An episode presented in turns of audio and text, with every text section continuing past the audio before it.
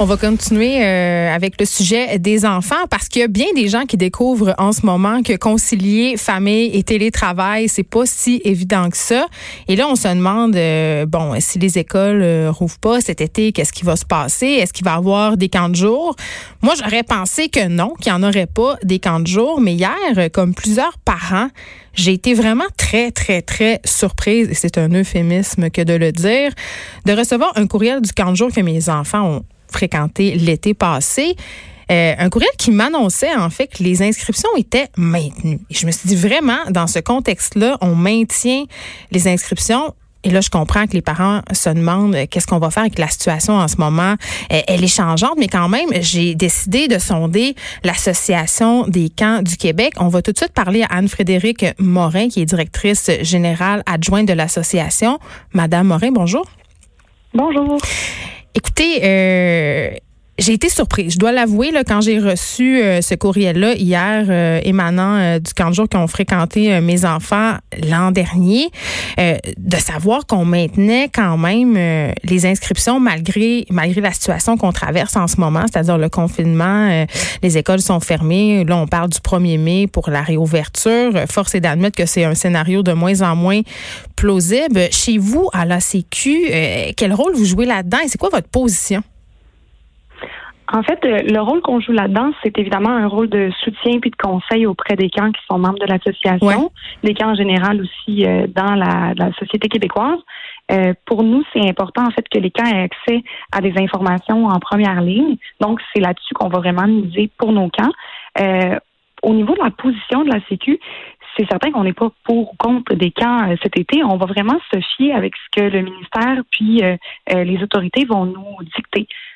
Par contre, c'est certain qu'il faut être préparé pour tous les scénarios possibles. Hmm. Donc, c'est là qu'on va outiller nos camps vraiment à répondre à ces différents scénarios-là pour être prêts, peu importe la réponse qui va être euh, émise par les autorités. Et là, vous avez sondé vos membres, Madame Morin?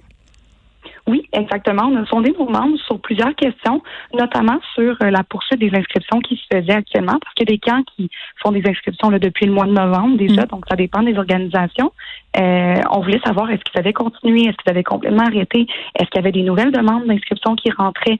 Et euh, en fait, il y a quand même une majorité de camps qui gardent les inscriptions en ligne euh, actuellement, notamment parce que c'est une bonne façon de, de voir en fait, de, voir venir euh, les demandes. De sonder l'intérêt des parents, c'est ce que vous voulez dire à, envoyer leurs enfants là-bas? Oui, mais. L'intérêt des parents, mais aussi de répondre à la demande lorsque la demande arrivera. C'est-à-dire que euh, il va falloir embaucher des animateurs si, quand il y a.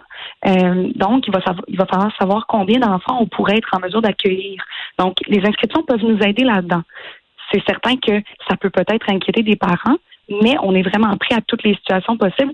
C'est un peu en prévision d'eux que certains, certains camps décident de poursuivre leur inscription. Bien, parlons-en euh, des prévisions, Madame Morin. Là, on ne sait pas qu'est-ce qui va se passer. C'est une situation, et on le répétera jamais assez, là, qui est très, très changeante. Oui. Là, je me dis, là, si on use de gros bon sens, moi, comme mère, j'ai trois enfants, même si ça ouvre les 15 jours cet été, même si on m'assure qu'on opère de façon sécuritaire, je pense que personnellement, et je pense pas être la seule qui aurait des réserves, je ne sais pas si les parents vont être à l'aise d'envoyer leurs enfants euh, dans des camps de jour où est-ce que justement euh, les enfants sont vraiment appelés à interagir. Euh, ils sont souvent dans des locaux quand il pleut. Je, me demande vraiment s'il va y avoir un intérêt ou si du moins les, les parents vont y aller de façon totalement détachée. Là. Oui, ben on comprend cette situation-là, puis on comprend les inquiétudes aussi. Là, on essaie de, de rassurer euh, les membres, mais aussi les parents là-dedans. Mm. Euh, en fait, on veut être prêt à toutes les opportunités possibles, tous les, scénarios possibles, mais c'est certain qu'il y y a certainement des parents qui vont euh, se questionner sur les mesures qui sont mises en place. Est-ce que c'est adéquat? Est-ce que c'est pas assez? Euh, est-ce que mon enfant va être en sécurité? Est-ce qu'il y a plus de risques de propagation? Nous, on va vraiment essayer d'outiller au maximum nos camps pour mettre en place ces mesures-là si euh, les autorités décident d'aller de l'avant. Je comprends qu'on veut mettre des mesures en place, Madame Morin, mais mettons, on regarde en Chine, on a rouvert peu à peu des infrastructures, il y a eu recontamination les a refermés à nouveau cet été. Ça arrive très, très vite. En tout cas, ça m'étonnerait qu'on décide d'ouvrir euh, les camps de jour cet été, mais trouver des moniteurs aussi dans ce contexte-là, ça va être difficile. on traverse déjà une pénurie de main-d'œuvre. Bon, je comprends qu'on est un million de chômeurs en ce moment au Québec, puis peut-être vous allez avoir des applications, mais quand même, ça va être tout un défi. Effectivement, c'est de là où euh, les inscriptions qui se poursuivent peuvent aider un peu. Il y a certains camps qui ont poursuivi l'embauche, donc euh, euh, sans nécessairement faire des promesses pour l'été. Les employés ou les futurs employés sont très, très au courant. Ben, ils vont vouloir avoir le 2000 pièces du gouvernement, là, on jase. Oui, euh, en fait, on, s'est aussi informé là-dessus pour savoir de quelle façon ils vont y avoir accès ou pas. Euh, c'est certain que les salaires de 15 jours euh, sont pas toujours super élevés. Tout ben, moi, entre aller m'exposer à la COVID-19 avec des enfants dans un camp de jour puis empocher le 2000 dollars du gouvernement fédéral, le choix est quand même assez facile oui, on comprend là-dessus. c'est certain qu'il va y avoir des pour et des contre, mais il y a quand même des organisations qui ont un, dire, un gros sentiment d'appartenance avec leurs employés, puis qui vont mm. quand même essayer de poursuivre là-dedans.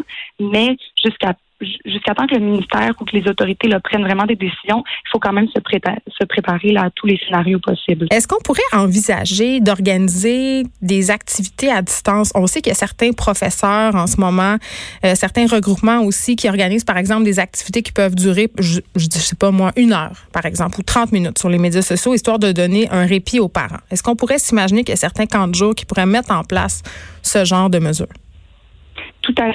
En fait, il y a déjà des, euh, des camps qui ont démarré ces initiatives-là, un petit peu partout au Québec, au Canada, aux États-Unis, on le voit beaucoup.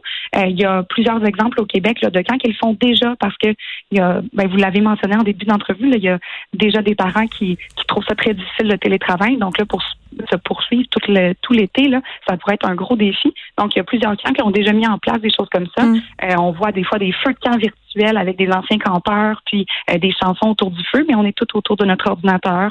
Euh, il y a quand même plusieurs organisations qui donnent des idées de jeu, comment les animer aussi? Il y a des bingos en ligne, il y a des, des comptes aussi qui se font là, de la lecture, des comptes mimés qui se font sur l'ordinateur. Donc, il y a beaucoup d'activités qui se font et effectivement, ce n'est pas exclu euh, pour cet été pour les organisations de camp.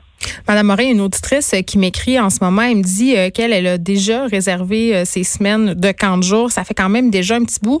Et je pense qu'elle n'est pas la seule. Elle s'inquiète si jamais ces camps-là sont annulés de ne pas revoir son argent. Non, je pense qu'on n'a pas à être inquiet à ce niveau-là.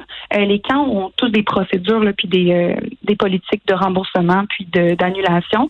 Ce qui est important, en fait, c'est de communiquer avec l'organisation pour, euh, des fois, peut-être faire part de son inquiétude ou de poser plus mm. de questions.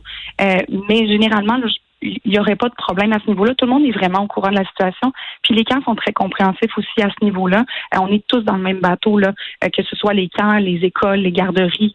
Euh, on, vit tous un peu la même situation. Donc, ils vont être à l'écoute, là, c'est certain.